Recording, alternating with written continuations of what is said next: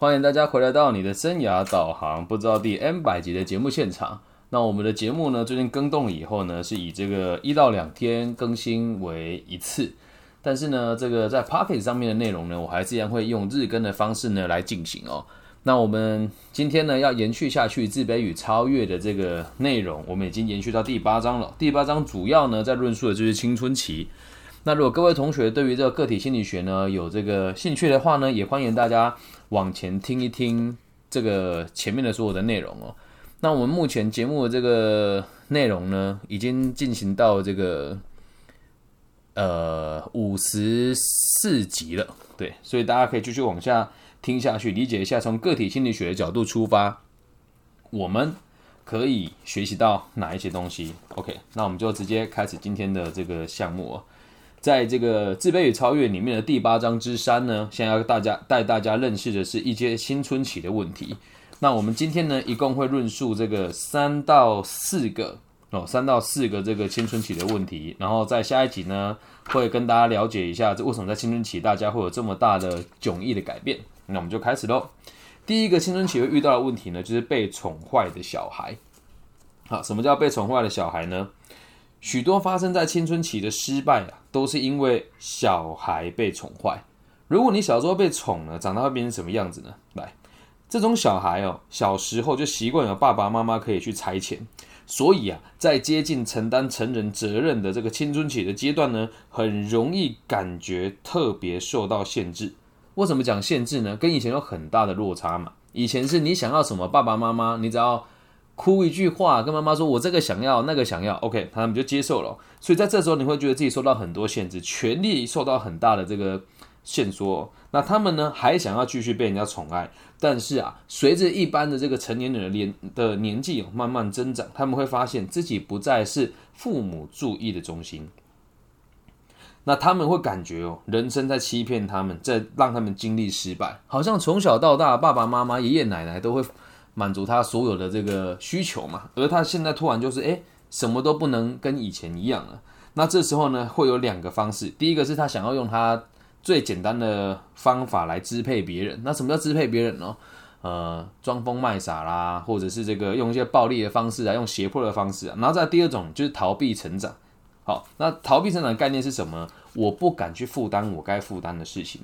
好，那再往下看呢？他们在一个呢人工的这个温室里面长大，对他们来说，成长的这个外成长以后，这个外面的环境对他来讲是非常痛苦的。好，那你要想，如果你曾经是被宠坏的孩子的话，你要怎么样在青春期的时候可以去成长啊？什么事情都还是依赖爸爸妈妈帮你解决。那你说，比如说遇到男女朋友啦，或是这个在在这个初中、高中阶段去要去决定自己的这个成长方向的时候，那你就会把决定权再交给别人嘛？所以在青春期的期间，如果你小时候是被宠坏的小孩，到青春期的时候大概也就是一样。因为父母呢，如果能力好了，就会继续宠着你；那如果他们的能力已经超过他们可以负担的部分的话，那他们青春期就会做出一些非常脱序的行为哦。好，我们再看到第二种，就是手恋童年的这个部分哦。在这个阶段里面，有些年轻人会希望自己不要长大。好，怎么说呢？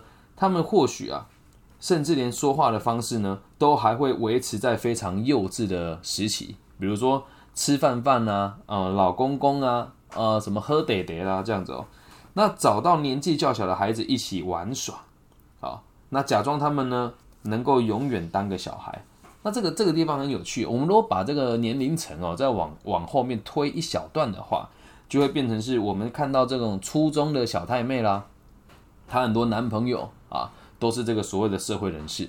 那这些人并没有想要成长嘛，他会继续在这个年轻的族群里面担任所谓的领导者的角色。我们不能讲这样子不行啊，这就是某种程度上就叫做什么手恋童年啊。你在那个阶段很轻松嘛。这个今天下午跟某一位这个心理师在讨论关于这个青少年的一些发展的问题哦，他就问我说。诶，为什么在谈恋爱的时候啊，很多现在的初中生跟高中生会喜欢跟社会人士交往？我说，不只是这个阶段的人会有这个状况，每一个每一个年纪的人哦，多多少少都会在这个阶级上呢，会想要跟自己阶级比较高的人互动。那跟阶级比较高的人互动呢，呃，他的想法或者我们先从下到上，我怎么讲？初中生、高中生阶级比较下下面一点，他们没有经济能力嘛。那就任何一个人，他只要有非常基础的劳工的收入，就可以跟他们相较之下，经济能力是好很多的。那如果你是下对上的话，就是你希望自己可以成长到那个样子。那你要反过来想，如果你是上对下呢？也比如说像我这个年纪的，我还跟这个高中生交往，或是跟大学生交往的话，意思是什么？我想要让我自己回到那个年纪，相对呢会轻松相当多，因为我在这个年纪跟他们相处，你不大会去跟他讨论什么股票涨多少啦，房贷多少啦，车贷多少啊，不会有这种问题吗？那如果你和他相处，就代表你正在逃避成长的这件事情那但是哦，大部分呢，他们会试着做出一些贡献，让自己看起来像个大人。应该是说，行为上会让他觉得他好像长大，可实际上没有。他做了很多尝试，都只是希望别人认为他是大人而已，而不是发自内心的想要去帮助别人哦。那如果这样子的人不够勇敢，他就会非常拙劣的模仿大人的样子哦。然后回到青春期这个阶段了，他会非常拙劣的模仿大人的样子。我们不难发现哦，男孩子模仿男人的姿态，会比如说像哪一些哦？乱花钱呐，挑逗异性呐，然后和这个异性有这个轻佻的互动啊，都是觉得哎，我从男孩变成了男人了。在我们台湾有个开玩笑的说法，都说哎，这个叫转大人的阶段，这样理解吗？太过于守恋童年的人，他是真的不会成长的。那有些人的行为看起来，哎，貌似很成熟，但其实根本就不是这么一回事哦。他只是觉得自己想要做一个样子，让别人认为他已经成年了。而这个在青春期、青春期的这个阶段，也会算是一个问题哦。再看到第三种啊，第三种叫小型的犯罪，哎，这个就有趣了哦。小型的犯罪为什么会放在这个青春期的常见问题当中呢？嗯，如果你自己家里面有这个初中生啊，我们讲中二病啊，或者是高中生的话。不难发现哦，在他的班级或者他学校里面，一定也都有机会找到一到两个孩子有这样子的状况。好，我们再聊一聊，在更棘手的个案个案里面，如果一个男孩子，通常是男孩子，哎，这个也很有趣哦，跟大家讲一个比较冷门的知识哦，哎，在我们台湾的这个青少年的犯罪当中哦，嗯，这是我的强项嘛，在各个青少年监狱，这我们现在讲城镇中学。哎，这个大家应该也不知道，城镇中学就所谓的少年监狱。在最近这几年呢，呃，台湾的这个法务部、哎，矫正署跟教育部正在研拟该怎么样去修正少年监狱跟城镇中学的这个词，但到现在也还没有一个方向出来啊。好，这题外话，我们再聊一聊这个小型犯罪这个问题啊。正常来说啊，男生、男孩跟女孩的犯罪比例啊，男孩子是高出很多的。然后有一点哦，我我们先讲。百分比哦，如果有一百个犯罪的青少年当中，八十三个会是男性，而其中十七个会是女性。更有趣的问题来了，这十七个这个青少年的犯罪的这个比例当中哦，十七个里面呢，大概有高达八到九成都是帮男朋友顶罪的，有趣吧？会了解这个东西的人很少啊，但就是跟你们分享，这是在台湾的这个这个主计处所统计出来的数字，也恰巧跟我到这个。全台湾的各地的监狱去做这个演讲跟分享的结论是一样的。那如果一个男孩找不到清楚的方向来处理生命的议题哦，什么叫清楚的方向？清楚就是呃安全的、健康的跟正确的。那什么叫生命问题哦？阿德勒说的那三个：工作、交友跟爱情。如果他没有找到清楚的方向来处理生命问题的话，而且哦，记得哦，这很重要。他的个性啊是外向，而且也是活泼的的话，如此一来，他就很有可能犯入所谓的哎，迈入所谓的犯罪生涯。有趣吧？好，那在在这个地方，我们一定要再解释一下，哎，为什么讲这样会容易容易这个迈入犯罪生涯哦？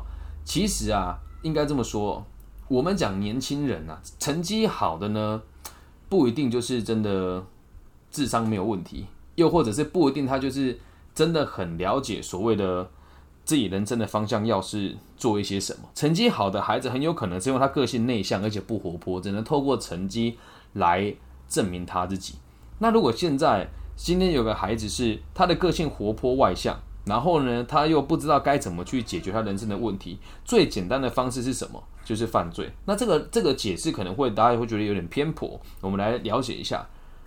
通常犯罪是这个样子的，就是小错没有被发现就变成大错。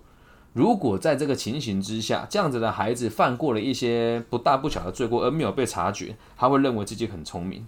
那就算再犯呢，也不会被查获的话，再犯如果也不会被查获的话，他就更容易走上歧途啊。所以说真的，这个歧途，不只是只有犯罪而已哦。有些时候我们讲哦，对社会没有用，也算是歧途哦。好，那犯罪是逃避生命问题最轻松的方式之一。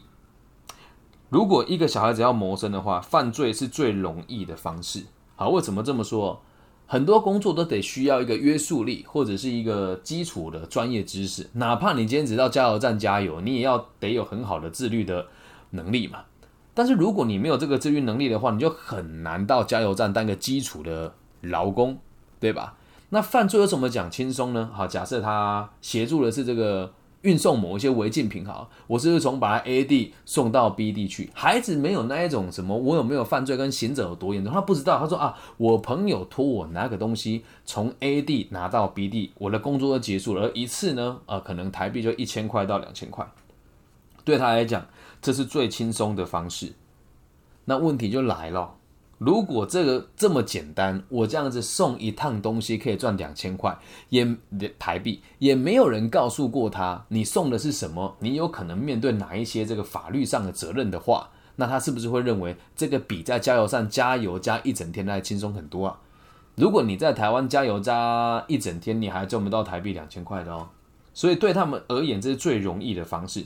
可是我要告诉大家，这个想法呢错得很离谱。因为在监狱当中哦，台湾的地区的监狱当中哦，我们到里面进修，并不是全然的，就是给你饭吃就把你关起来，没有，你在里面得从事劳动的，你得从事劳动的。也跟大家分享几个冷知识啊，嗯，台中监狱最有名的女子监狱的巧克力特别好吃。接下来是这个台北外役监最有名的，就他们自己种的这个蔬菜水果。那我们彰化二林监狱最有名的呢，就是面线跟荞麦面，很冷门吧？大家都不知道。那在台湾的各地的这个灯会里面的，这些很漂亮的这个灯会的制作呢，有一部分也都是来自于监狱当中的朋友，所以在里面呢，不代表你不用上班。而在这个台湾地区的这个状况，在监狱上班一个月的薪水大概是台币八百块到一千块左右，也会看你你在什么地方负责哪一哪一些哪一些这个工作任务。那你在台湾的监狱，我们讲进修一个月的开销呢，大概就要台币三千块上下。内裤也要钱吗？拖鞋也要钱吗？吃些零食也要钱吗？包含你在里面可能做一些消遣娱乐需要电池，这也都是钱啊。这样能够理解吧？所以。青少年会认为犯罪是最轻松的方式，可是实际上，可是实际上，犯罪绝对不是最轻松的方式，只是在那个年纪他会这么认为嘛？因此哦，导致十四岁到二十岁的青的这个年龄层的犯罪率大幅提升。哎，这就有趣了。我特别查了这个数字哦，二零一六年的时候，所有的犯罪比例当中有有十四点三趴，总共有三百四十一点七万个这个青少年犯罪的这个的状况。在二零二零年的时候下降到十二点四八趴，一共有这个两百九十三点九四万的这个青少年的犯罪事件。那在这当中哦，其实，在以前呢，我我那个年代，在我被保护管束的那个年代哦，我们大部分都是斗殴、重伤害跟这个所谓的重力居多，而现在在台湾地区哦，最多的是诈欺跟所谓的这个毒品。哎，这个是最近这几年的犯罪的潮流。那也不是鼓励大家犯罪啊，而是跟大家讲，十四到二十岁之间的青年呢，犯罪率其实会比一般人还要高很多。那这边呢，我们要记得了解一件事情哦，我们再度面对的不是孩子的新的发展哦，我们不是要跟他讲说你未来该怎么解决，而是应该要带他来认知，你犯的这个错是从你的生活风格的什么地方导致出来的。那是不是因为你压力比较大，才会有这个小，才会有这些犯罪的行为发生？那这边为什么讲小型犯罪哦？这也是我个人的一个辅导的经验啊。大部分的青少年犯罪呢，都不是很有规模性的，即使有，也都是有一个首脑，或者是有一群人在指导他。那其实我们可以再用一个简单的方式哦。今天下我讲的这个内容呢，是来自于《被讨厌的勇气》的第二部，他有提到人的脱序行为的五个阶段。好，那。我们在看完下一个神经行为，再跟大家做这个同诊，大家就会很清楚的知道脱序行为逻辑是什么。好，继续继续往下看哦。而第三个问题呢，哦，第四个问题呢，就所谓的神经行为，也就是所所谓的精神官能症啊。哦，继续往下看喽。相诶，对于这个比较不活泼跟比较不外向的小朋友来说啊，最容易逃避的方式呢，就是出现所谓的这个精神上的疾病。有许多孩子啊，在青春期的时候出现功能失常和所谓的精神方面的这些状况了。而每一个这样的精这个神经症的症状呢，其实都是被设计来拒绝解决问题的辩解，而且这么做的话，并不会。降低这个人自己的优越感，你不负责任。如果你要直接承认，就觉得自己是比较差劲的。但是呢，今天的方式如果变成是我很负责任呢，但我有病，那是不是就代表我没有问题啊？我还是一样棒的人呢？这样能够理解吧？嗯，这个在心理学上其实有什么有两个名词哦。第一个是忧郁症的患者，我我不是讲百分之百，很多人会用这个方式。第一，第忧郁症的患者的第一层的这个意思是。我希望可以透过这个样子，就不用为我原本的行为负责。在第二个阶段是，我希望透过这样子的行为，让更多人臣服于我，这样能够理解吧？好，我们继续往书里面来看了。神经症症状呢，在个体遭遇无法面对的社会问题的时候呢，就会出现。因为啊，遭遇困难而制造大量的压力。这句话的玄机哦，也是这个样子哦。通常我们要逃避。不是因为事情难啊，而是因为你想逃避，所以是你想逃避才觉得事情难，而不是因为难了你才想逃避。而这个认知跟这个逻辑很少人能够接受，特别是在台湾现在整体的社会氛围，大部分人都会想要甩锅嘛，而不是把责任一肩扛起嘛。那我们也可以看一看现在我们的节目啊。因为毕竟不是迎合着大众的心态在做的节目。什么叫迎合大众心态呢？今天我带我女儿去文具店买玩具的时候，看到有一本书叫做《我不是诶，我不是懒，我只是躺下来充电》，那就是懒啊。但这个论点大家比较喜欢接受，这也就是为什么我们的这个频道跟追踪我的人的人数都不多，但是本质上的收入跟生活的尊严还有选择都是比一般人还要高的。好，那我们再回到书里面来。青春期的期间呢，我们的生理的结构呢，对这这个类型的压力和紧张呢，就会特别的敏感。我们身上的所有的器官跟内分泌呢，也会因此的受到刺激，而整个神经系统呢，就能够产生更大的影响。这也跟大家分享一个我在青春期的时候，哎，确实大概在十五岁到二十一岁之间，很常发生的一个状况哦。当我认为自己被欺负了，或是委屈无处宣泄的时候，会有一种。心痛的感觉，而这个痛从横膈膜开始哦，痛到肺部，再从肺部呢痛到咽喉，再从咽喉呢痛到舌头，很特别吧？而在那之后，这个感觉都是很真实的。但我现在回想起来，会有这样子的感觉，一方面就是啊，我受伤了，我很难过；二方面是用这个方式，我觉得暂时不跟别人相处跟互动。而这个症状到我到这个年纪就再也没有了。当人生发生问题的时候，咱们就是解决嘛。面对嘛，哪有那么多的借口跟理由啊？而在青春期的时候，我们的身体本来就很容易受到敏感的刺激嘛。对，好，讲一个比较有趣的状况是，初中的老师哦，相当的漂亮，所以呢，每次他下午第一堂课来帮我们上课的时候呢，我们大家就会暂时没有办法起立跟老师敬礼。在这个阶段呢，我们很容易受到这种外界的刺激的明呃外界的刺激的反应哦。好。那继续往下看哦。如果你这么做的话，告诉别人说：“哎，我很难过，我我这个心理上有一些问题，有一些疾病哦，就可以给你的犹豫和失败找到最好的借口。”在这样子状况之下的个体啊，由于受病症所苦，所以不管呢是他自己或者是别人哦，都可以认为他可以卸除人生的责任。我们用白话文来讲，就是原本这孩子没有病，他得为他自己人生负责。但是这孩子有病，所以大家要一起为他负责，而且合理。这就是我们讲在青春期会遇到的一个常见的状况。现在在台湾，很多人就在高中说会被确诊什么抑郁症啊、忧郁症啊，我觉得这都太草率了。那特别是在台湾的这个心理的呃这个精神科的医生哦，都是聊聊天，然后可能时间也没有很久就会开药给你吃的。我认为这都是可以做得更好的部分。然后继续往下看哦。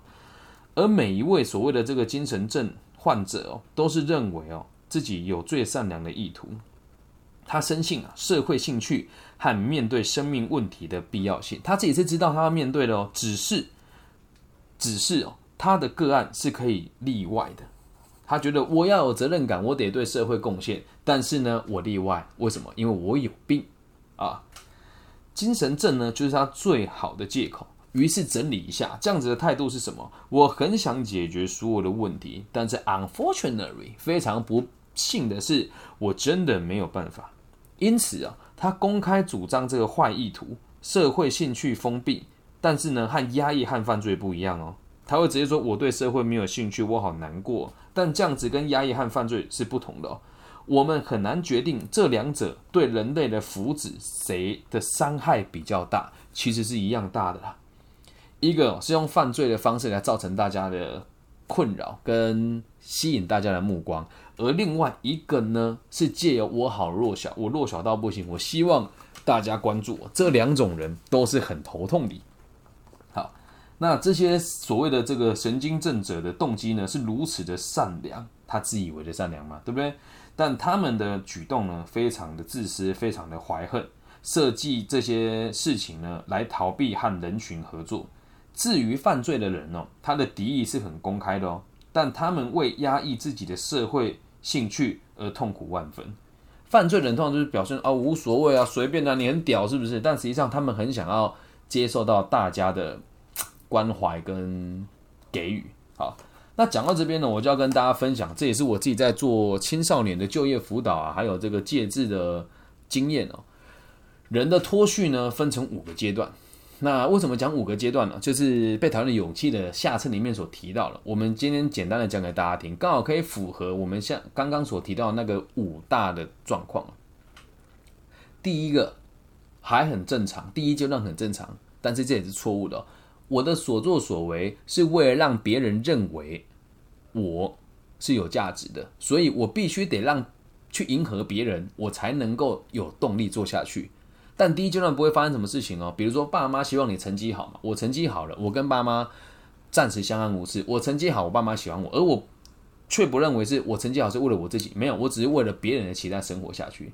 在第二第二个阶段呢，我希望得到大家的关怀，我也很努力的，可是我的家长或者是我周遭的老师并没有发自内心的欣赏我这个人，这时候会变成这个状况哦，我会开始调皮捣蛋，比如说上课讲一些黄段子啦。或是哭泣啦，或者偶尔考考零分啦，让大家更愿意关心你。这第二个阶段了，就是一些小小的问题让人家关注你嘛。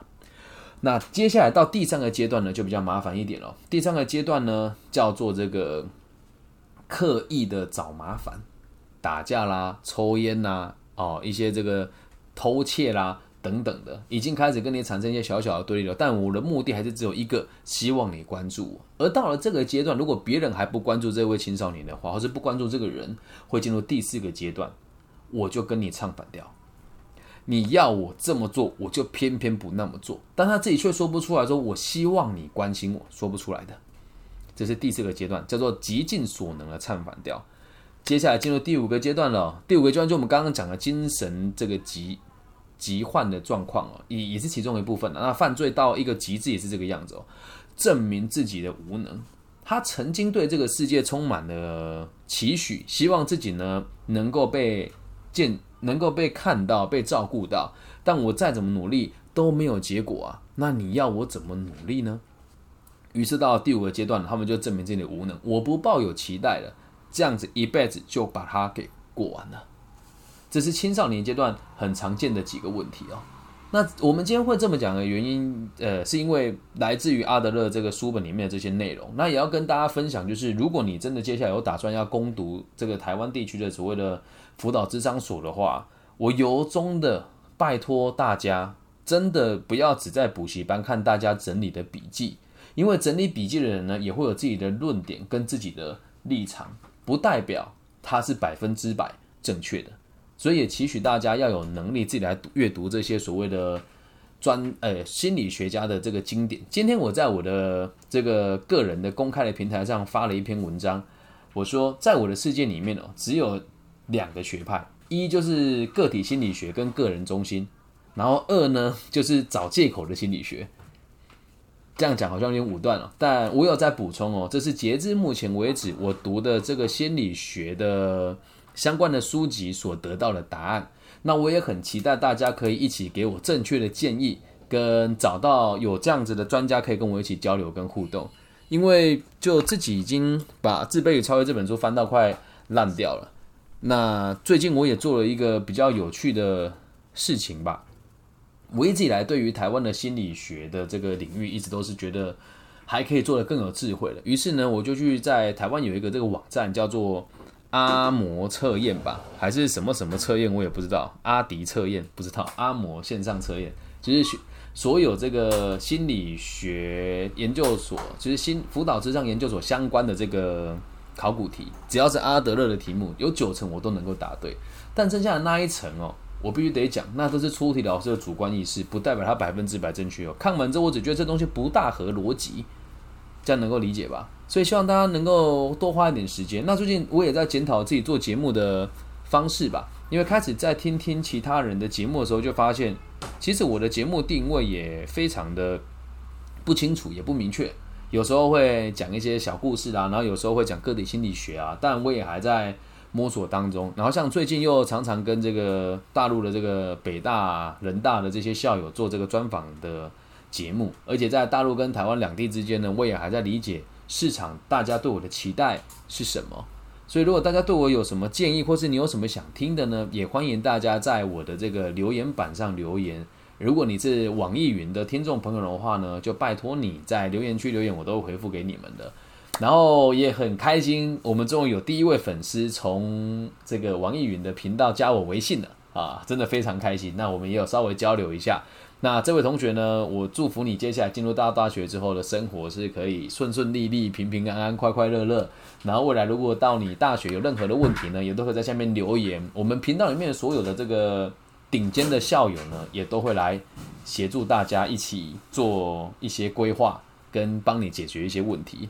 那也再跟大家重申一次啊，我的微信号是 B 五幺五二零零幺。对，那如果你是台湾区的听众呢，就记得在 Facebook 或者 IG 或者 Instagram，只要打上我的名字就可以找到我。我的名字叫李庚希，木子李，长庚医院的庚，王羲之的羲。那也期许大家在听完这个节目，如果真的觉得还不错的话，因为。呃，毕竟我不是主流市场，也算是比较小众的一群人哦。也希望你可以把这些集数分享给你认为需要听的朋友。像今天这一集呢，就特别特别特别的可以分享给现在你周遭的这个初中生跟高中生，或者是初中生跟高中生的爸爸妈妈，又或许是孩子特别早熟的这个小学生的爸爸妈妈，可以降低很多在青春期的这个。可以避免的这个问题吧。那也希望大家可以帮我多多评论，多多分享。那毕竟做这个节目呢，从一开始就不是为了盈利，所以有某一些在台湾有某一些厂商说要赞助我，然后要跟他们合作某一些线上课程，我就都是拒绝的。那也希望大家就是也不强迫大家接受了，但如果听了之后还蛮喜欢的，就麻烦大家帮我分享一下。好。那以上就是今天的全部的节目的内容，也欢迎大家多多的留言跟互动。那就到这边喽，祝大家都有一个快乐健康的人生，拜拜。